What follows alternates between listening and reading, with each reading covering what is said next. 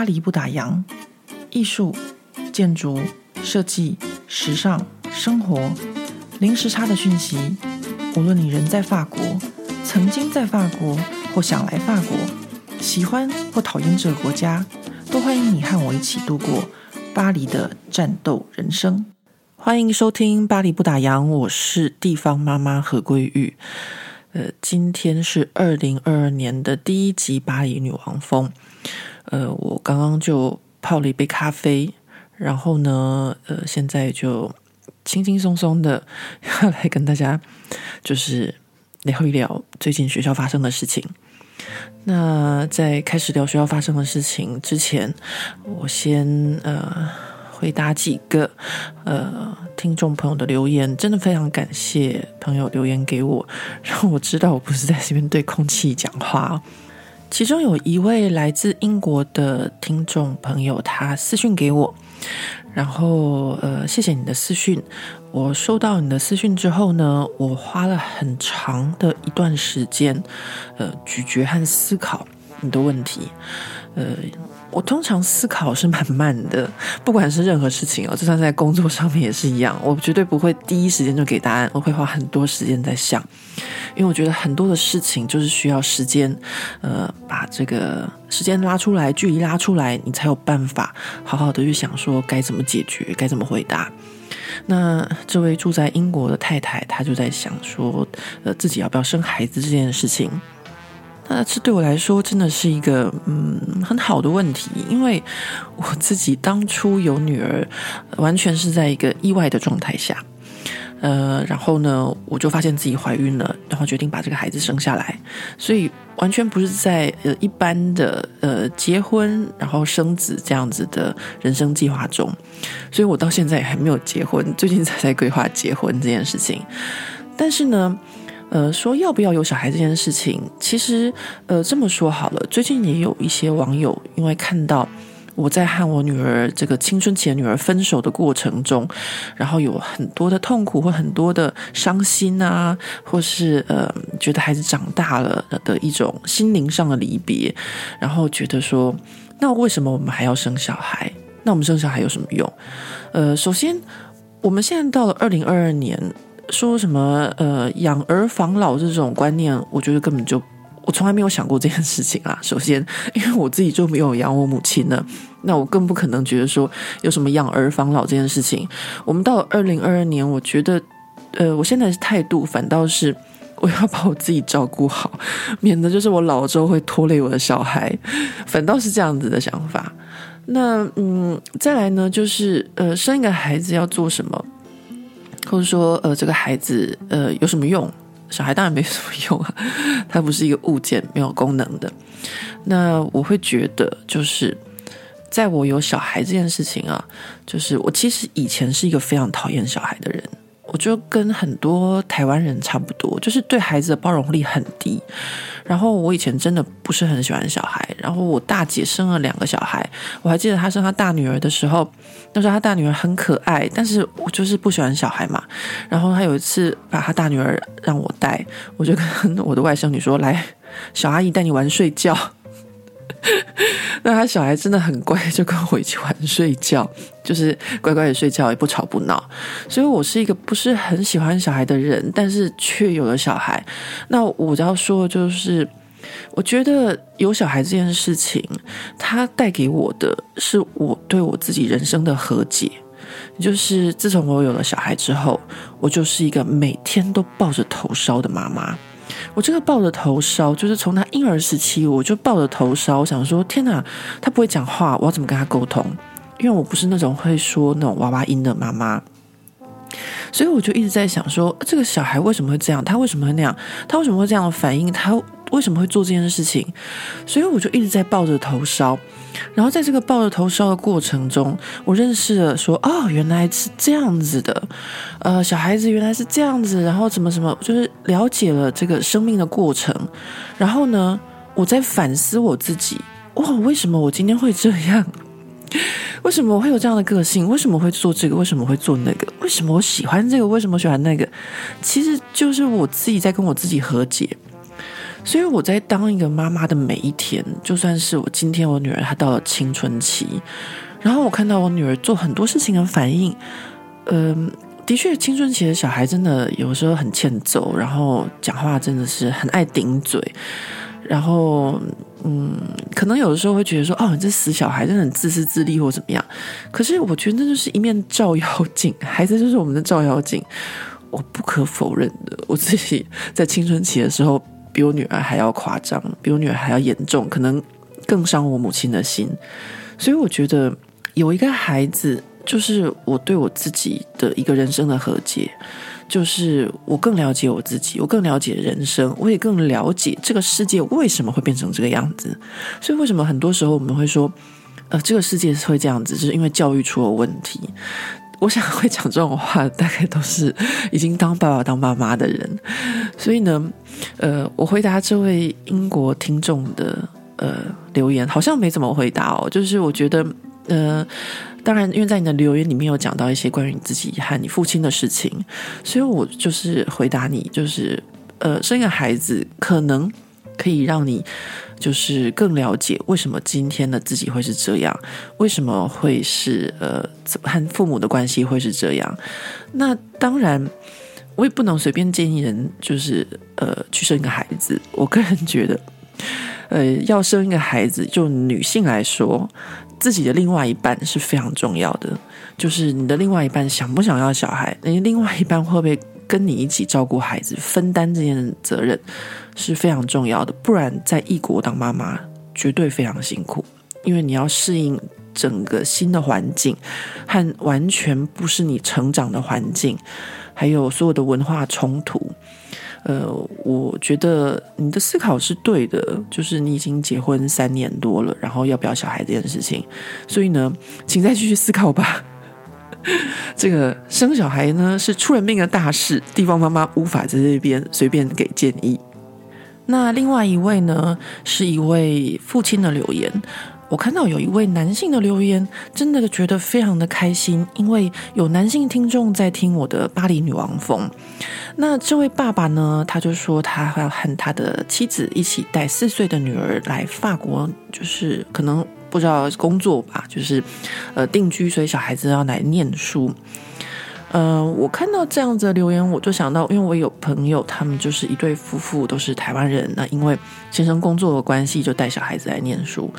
呃，我觉得小孩子的适应力都非常的快，呃，越小适应力就越强。然后尤其是在语言的部分，呃，像我朋友的小孩，好像就是嗯，小学二年级还是三年级来法国念书。然后呢，哇，我跟你们说，就是。这么小年纪学法语，他的法语的，就是口音绝对是好的，不会像我们成年人在学法语，不管怎么样，我都甩不掉，就是我的台湾的腔调。那我也无所谓，因为我们不是就是从小学，所以我觉得小孩子很小就来法国念书，他的法文的能力，就是他学到的法语的腔调，绝对会是非常标准，就是会比呃成年人还要好。但是呢，呃，小孩子在适应这个呃法国的学校的事情的话呢，当然，这位爸爸他只是留言告诉我说，呃，他是什么样的听众？因为我上集问说有什么样的人会听巴黎女王风嘛，呃，但是呢，我还是很鸡婆的要说一下，就是呃。我觉得哦，就是我们呃台湾人的温良恭俭让，在这个法国的学校是完全行不通的。我在这边特别提醒这位爸爸，也就是呢，我们总会叫我们的小孩子要谦虚有礼，不要跟人家怎么样怎么样。但是呢，在法国，我不知道你是去乡下还是在巴黎。如果是在巴黎的话，麻烦让孩子一定要硬起来。如果遇到被欺负或什么的话，要马上就是打回去。这是一个非常重要的巴黎的求生之道。以前我都会教我女儿要温良恭俭让，所以呢，让她从幼稚园、小学一路挨打。然后到现在，我女儿她已经国中二年级了。她现在已经完全不听我的建议，她甚至还会跟我说：“妈妈，我真的不想再听你说的，因为你教的完全没用。你那是在台湾的方式，如果这样子听你说的做的话，那我就会死得更惨。”所以呢，这位爸爸就是呢，如果有一天，呃，你的女儿回到家跟你说，有一个同学他怎样怎样，你绝对要教他，马上就是他如果打你打回去，如果他凶你凶回去，就是要掐贝贝，不然的话就会一路被欺负。这个呢，就是呃，我们在巴黎的现实生活啊，比如完全没有像在台湾那样子的温良恭俭让，没有那么温和，非常的抱歉。呃，所以呢，我想这个是我给这位爸爸的非常重要的良心建议。那还有一位读者朋友，他留言，他想要知道就是关于小朋友生日派对的角力是什么。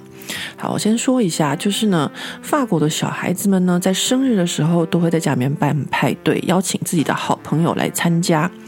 那这个小朋友的派对从幼稚园开始，然后到小学，然后到了国高中，就是他们可能自己就会安排一些派对了。不过在小孩子还很小的时候，也就是幼稚园或是呃小学低年级的时候，都是父母在安排的。那当父母在安排的时候，就会出现一些看不见的角力啦。什么是看不见的脚力呢？好，我首先要说一下，这样的情况哦，是我们在巴黎市中心 会遇到的。可能在比较外省啊，或者乡下，就比较一团和乐，比较不会有这样的情况。那因为我们在巴黎市中心，然后小孩子多，学生多，所以呢，会出现什么情况呢？就是在某个月份，如果那个月份的寿星很多。然后呢，周末的生日派对就会很多，因为毕竟，呃，一个月就只有四个周末嘛。那如果一个班上同一个月份有好多个寿星，大家都要办生日派对的时候，最后呢就会出现一种就是抢朋友大战。呃，这样的情况其实呃，基本上据我所知还是蛮层出不穷的。那要避免这样的情况的话，最好就是生日派对说要给小孩打强心针，打一个预防针，应该这样讲，就是告诉他们说，呃，我只会邀请你的几个好朋友，然后呢，要先跟这些家长确认说，这个周末你的孩子没有参加其他孩子的生日派对，然后呢，同时最好不要只有邀请班上的朋友，因为班上的朋友大家可能就是同一天还会有其他的生日派对。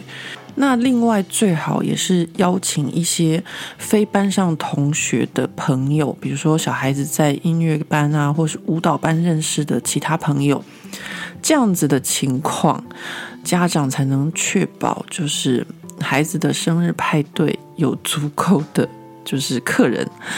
这样子一个小小的生日派对，其实就是展现在法国，他们从小就非常重视社交这件事情。那除了参加生日派对的人数多寡这件事情之外，那有一些家长，他们是比较严重一点的。我个人是完全没有这个问题。比如说，他们会呃很在意，就是生日派对的活动是什么。那我自己遇到过，就是我女儿的呃幼稚园的同学的妈妈。呃，在那个年代还没有网红，但是他也算是呃小有名气的人，也类似像网红吧。所以呢，他女儿生日派对的时候，他就帮他女儿请一个专业的魔术师来表演给大家看。然后或者是呃有另外的妈妈，她会安排专车带小孩子去打保龄球，然后或是一些奇奇怪怪的安排，就是很多花招，很多活动。那关于这样子的现象，我和我另外一半两个人都不是非常赞同。就是我们会觉得，呃，希望给孩子生日，但是我们不会想要在他生日这天就把他捧上天。然后呢，其他一年的另外三百六十四天就是呃很普通。所以我女儿的生日派对，呃，就是在我们家，然后呢会准备一些糖果啊、蛋糕啊、零食、饮料。然后生日派对的时候，会让小孩子们自己玩。然后呢，我另外一半也会带孩子一起玩一些游戏。那说到这个，为什么不是妈妈带？呃，我刚刚有跟大家说嘛，就是呃，首先我自己其实以前是很怕小孩的，就是我面对小孩其实没有那么自在。然后呢，第二个就是你看，我刚刚跟大家讲，就是说一个女人要不要生孩子这件事情，你一定要考虑到你的另外一半是不是有办法，就是帮你承担一些责任这样子。当我没办法去面对这么多萝卜头、这么多死小孩的时候。那 我另外一半，他可以接手带小孩子玩这种女儿生日派对的游戏，呃，这就是呃关于法国小孩子的生日派对，呃，那接下来呢，我们就回到国中生啦。话说圣诞节之前。有一次，我就跟中奥大哥就是去吃饭还是喝咖啡，然后他就跟我说：“哎呀，我那天啊，就是陪一个朋友去参加他小孩子学校的义卖。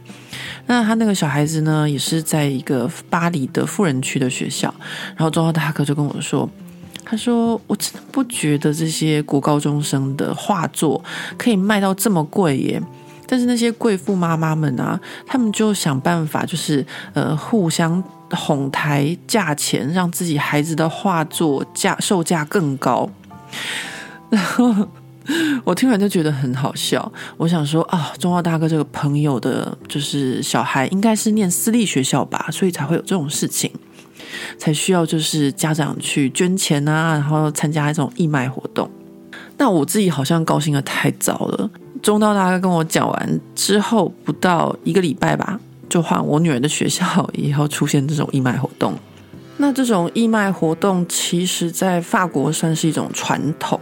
比如说在电视上就会有一些艺人表演的同时，然后请民众打电话捐款，或是呃就是募资诸如此类的。那在学校呢也是有这样子的活动。以前我女儿他们学校也有，只是因为他们是比如说足球比赛啊，然后家长们买门票去参观，或是篮球比赛，或者是一些竞技项目。但是我因为我女儿没有参加这些呃运动的赛事，所以呢，我之前也没有太注意。但是呢，今年呢，我女儿却因为参加了学校的合唱团、音乐班这些活动，所以呢，换她要上台表演，然后呢。我们父母呢就要买票，呃，参观他们的表演。那说到参观他们这个表演呢，真的是啊，Oh my God，真的是非常的恐怖。其实不是说恐怖啊，应该说，呃，表演恐怖的是我女儿跟她的朋友们。我看了这个两个多小时的学校的学生的表演，我才觉得说，哇。法国的学生啊，他们真的很厉害。就说，因为我女儿她是在一个升学的学校嘛，那在这种升学学校里面啊，竟然还有这么多的小孩哦，他们的钢琴、他们的小提琴都就是这些才艺都非常的好诶。那个钢琴弹得像是就是专业的水准，小提琴也拉了专业的水准。然后不然就是弹一些奇奇怪怪我没有看过的乐器，然后呢，还有一件重点哦，就是表演唱歌的都唱英文，我觉得很瞎，奇怪，不是说法国人英文不好吗？No，其实法国人英文好的非常好，不好就不好，所以他们那些学生啊，唱的歌啊，全部都唱英文的，然后呢，有表演就是古典乐的，表演现代乐，还有饶舌什么都有，我才发现说，诶，其实哦。我们真的学的，就是对一些好学生有这种刻板印象。其实真正的好学生，通常都是会读书又会玩。我在他们这个表演里面，呃，完全见证到这一点。那再说回我女儿，哎。我女儿的表演，其实呢也不能怪她，就是呢，她和几个好朋友呢，他们就组了一个团要唱歌。那当然不是她组的，而是她其中一个朋友，他的父亲是呃作词作曲家，那儿子呢就承传父亲的这个基因，也很喜欢作词作曲，然后就找他们几个同学一起来唱歌，但是。我只能说非常的恐怖，我真的怀疑人生，我怀疑我女儿，她不是参加合唱团吗？她不是音乐每一次都拿到满分吗？怎么会这样子呢？呃，就是他们这一团唱的根本就叫做一个走音的非常的严重，然后走音的那个人呢又唱的最大声。哦，我后来呢，就是参加完这个音乐表演节目之后呢，就跟忠厚大哥还有几个朋友一起吃火锅。啊、呃，因为他们的表演时间呢非常的长，所以我等到我到的时候呢，其他人的火锅都吃完了。当我跟他们说我女儿他们的表演很糟的时候，然后就有一个朋友就说：“哎呀，你一定是客气。台湾的妈妈们都会说，哎，我女儿表演的很差，其实都表演的很好。”结果呢，当他们看到我那个 video 的时候，就影片的时候，真的所有人都快要笑死了。就是没想到我说的是真的，就是真的有一个人唱的走音，而且唱的非常的大声。我觉得那个时候。我觉得那个时候，通常呢，如果小孩表演很好的时候，爸爸妈妈在台下都会很骄傲，说啊，那个就是我的小孩，那个就是我小孩。我那一天，我那天真的很想躲起来，就是怎么可以唱这么烂？不好意思，我自己妈妈这样子讲，但是是事实。后来我跟我女儿讲，我女儿说。对，那个某个女同学就是唱走音，而且还唱得很大声，然后她还觉得很尴尬，但是也没办法，一定要硬着头皮表演完这样子。那这个慈善表演呢，哎，就要讲回来，我们女王风啊，这个时候输人不输阵这件事情，在法国也是有的。既然我们这个右派家长会代表是学校里面最大势力，我们捐的钱当然是最多的。后来我马上就在我们这个委员会的群组里面收到我们这个右派家长会捐钱，不但捐最多就算了，还是这整个巴黎富人区里面捐最多的，掌声鼓励鼓励！我真的觉得很好笑，不好意思。但我想大家一定会很想问说，那你们捐多少？哦，不好意思，因为我们也不是就是很有钱，所以我们就只买门票，门票一张就二十块欧元这样子。那在入场的时候呢，还有一个透明的箱子，就是大家随意这样乐捐。那随意的话呢，我也就是呃临走的时候呢，口袋里面有多少纸钞就丢下去，大概二十块、三十块这样子。所以说到像这种就是义卖啊，或是乐捐的这种活动，像我们这种公立的学校就没有这种比较呃需要呃比拼的行为了。其实还算是蛮轻松的，没有那么大的压力。所以说到公立学校的这种募款哦，呃，我女儿在幼稚园跟小学的时候，也曾经就是呃一年会拿三次一个小信封回来，让我们就是自由乐捐。因为这是公立学校，都是由政府会有很多的一些补助。那为什么还要有这些有家长乐捐的部分呢？那这些家长乐捐的部分，其实就是让学校可以有一些呃带孩子呃更多的一些嗯户外活动啊，或是学校出游啊，或是买一些呃学校呃的必需品或什么的。其实以公立学校来说，这些自由乐捐都没有什么压力的。刚开始的时候我很不懂，我想说是要捐多少，会不会捐太少了，人家觉得不好看啊，或什么？因为台湾人都有这种想法嘛，对不对？后来我另外一半跟我说：“不用啊，你捐太多，人家才把你当大头嘞。你就捐个十五块、二十块就好了，干嘛要就是呃打肿脸充胖子？所以呢，在法国公立学校这点是非常好的，就是你看你的能力所及，你想要给多少就给多少，而不是一个勉强这件事情。那像我们女王蜂团队。” 我们女王蜂团队，因为毕竟想要有学校最大的声量嘛，所以呢，这个女王蜂的大头很得意的跟我们说，我们是捐款最多的这件事情，就只是仅限于我们就是这个委员会里面知道这样子。那说到疫情的部分呢，最近法国的疫情真的非常的严重。其实呢，这个第五波 Omicron 的疫情，从去年差不多十月份就开始了。那十月份、十一月份的时候呢，在我们女王蜂群组里面已经是小道消息满天飞了。其实呢，我也不知道为什么，每次法国政府呢在决定一些政策的时候，然后私底下的人民居然会比政府还要早知道。我也不晓得是为什么，是大家眼线都很好吗？比如说，可能晚上总统要发布说，哦，我们要封城了或什么，诶，下午就已经流言满天飞了。那这一次呢，也是一样，差不多在十月、十一月的时候呢，我们女王蜂群组里面呢，就有一些家长就开始说，诶，政府可能会在呃圣诞节前一个礼拜，就是让学生们远距离在家里面上课，然后呢，圣诞节后的一个礼拜，也让学生们远距离在家里面上课。那通常我对女王蜂群组，尤其是我们委员会群组里面的一些小道消息，我都还蛮相信的，因为在这个女王蜂群组里面，或者是在这个呃委员会群组里面，有不少的家长是在政府机构任职一些重要的工作，所以常常一些小道消息都还蛮准确的。诶，不过这一次说要就是提前一个礼拜和延后一个礼拜上课这件事情，倒是没有发生。那没有发生的结果，就是我们现在呢，基本上官方公布的数字是每天确诊三十多万人，我们已经这样子很久了。但是呢，呃，连我们的卫生部长都说，我们实际上每天确诊人数是在五十万人到一百万人之间。OK，那这样子的确诊人数，也就是说，我们之前学校公布的一些规定，可能都没有办法执行。也就是说，确诊人数实在是太高了。呃，就像我们家来说好了，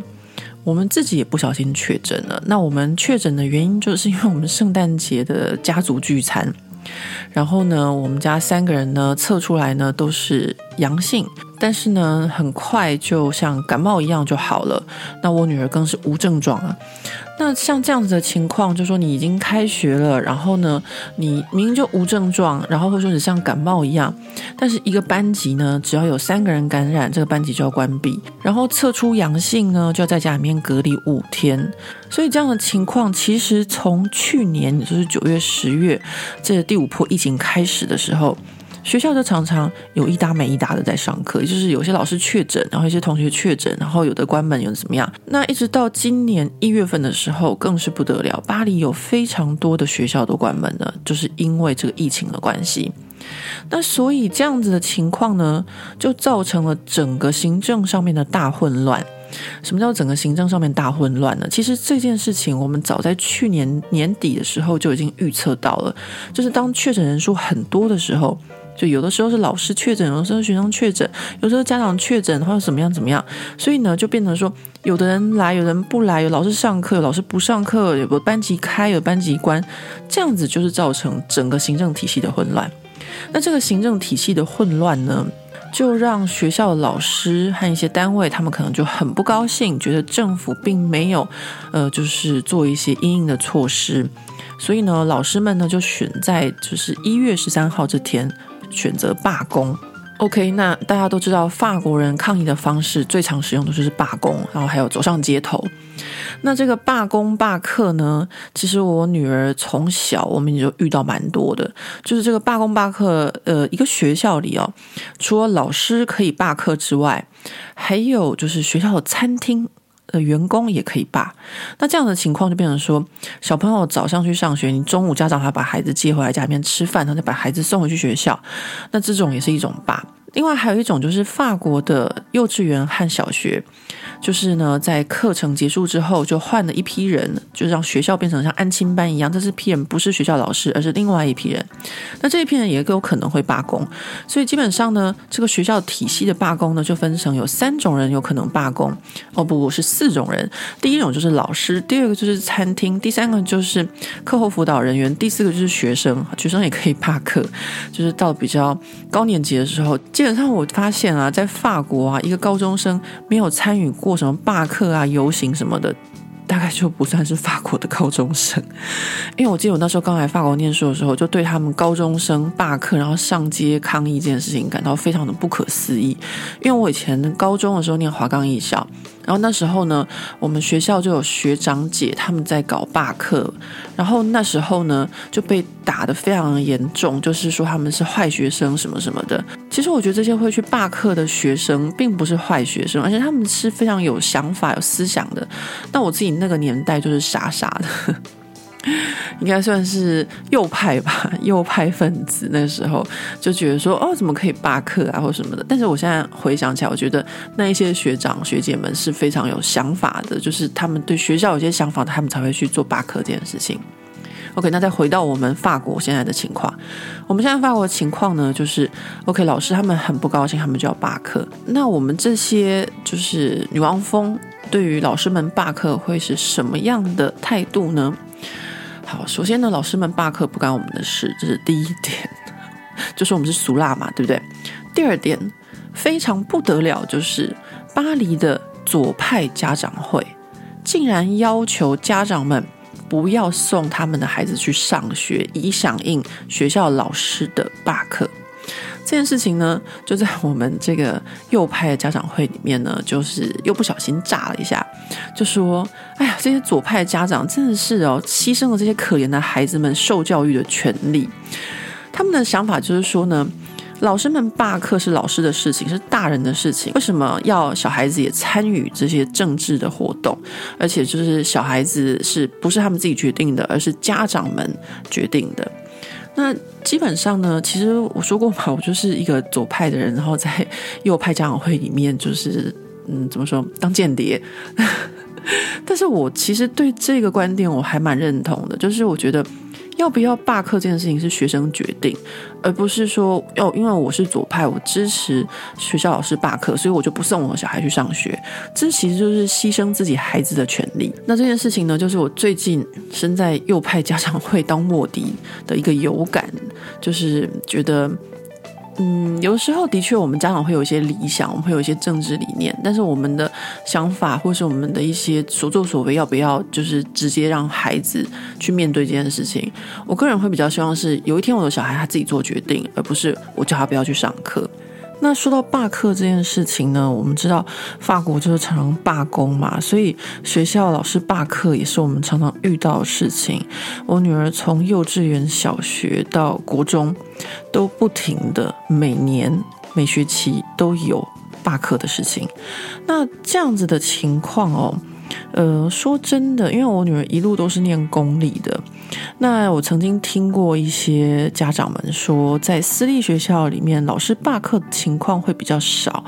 所以小孩子呢就比较不会受到一些学习上的影响，因为他一旦罢课，法国老师是不会跟你补进度或什么的，反正你明年缺的是你自己的事。那我后来发现呢，在我女儿这个学校。他们的老师倒是蛮少罢课的，而且呢，就算是比如说前两年的那个交通大罢工，他们班上的老师啊，还是想尽办法去上课哦。就是很多老师都住郊区，但是还是每天很早就出门啊，骑脚踏车或想尽各种办法去学校给学生上课。那为什么我女儿的学校的老师们会比较少罢课呢？比如说这一次发起的这个学校老师的罢课，我女儿他们学校又没有多少老师罢课，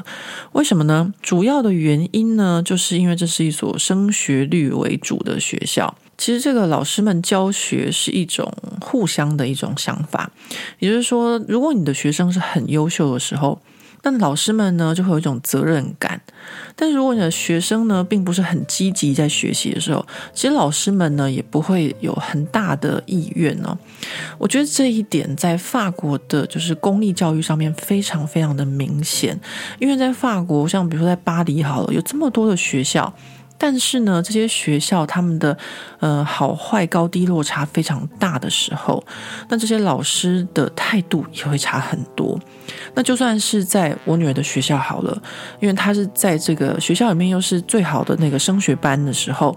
那老师们的态度呢就更是不一样。比如说，他们学校的老师呢都会争先恐后的想要去争取教这个班级的机会。那他们班上的老师呢是从来没有一个。会罢课的，所以这个是一个学校老师们罢课多不多的一个条件。那还有另外一个条件，我觉得啦，是因为我女儿他们学校班就是比较右派嘛。那通常这个罢工罢课都是左派他们在响应的，所以很有可能也因此就是我女儿他们学校的这个罢工罢课的事情就比较少。不过呢，就算是这样，其实法国的就是中学的老师他们还是以左派比较多，所以我觉得这跟左右派无关，主要还是。老师们的教学心态，我觉得这个非常的重要。也就是说，在法国不一定要是私立的学校，老师们才会罢工的比较少。有一些在公立学校，或者说在比较好的公立学校，会罢工的老师其实也不是很多。因为老师们其实很人性的，他们会想到说，我今天的罢工很有可能会造成学生的一些影响。那如果学生很优秀的话，这些老师也不会想要牺牲掉他们的学生。那我们今天的巴黎女王风差不多就到此要告一个段落了。最后呢，我再回来讲一下关于疫情的部分。说到那个我女儿她测出来是阳性之后，我马上就打电话给学校，要跟学校请假。结果呢，发生了什么事？就打电话去学校，学校竟然说。哦，没关系，没关系，你们就待在家里面好了。然后呢，到礼拜天再去检测一下，没事就会回来上课。他们这样子的反应，其实就是说很简单，就是学校里面的学生测出来阳性的实在是已经太多了，你连证明都不用拿来给我们看，你就在自己在家里面休息就好了。你不一定真的要休息五天，你休息四天，反正只要你测出来是阳性，就回来上课吧。就是整个。把这个 Omicron 当成一种流感在看待，我想听到这里，嗯，如果你是台湾爸妈的话，应该会非常的担心吧。不过呢，说真的，疫情这两年来，我们在巴黎重灾区，所有的家长们真的都已经怎么说呢？我们大家都已经习惯了与病毒共存。好，那今天节目就到这边，我们下回见喽，拜拜。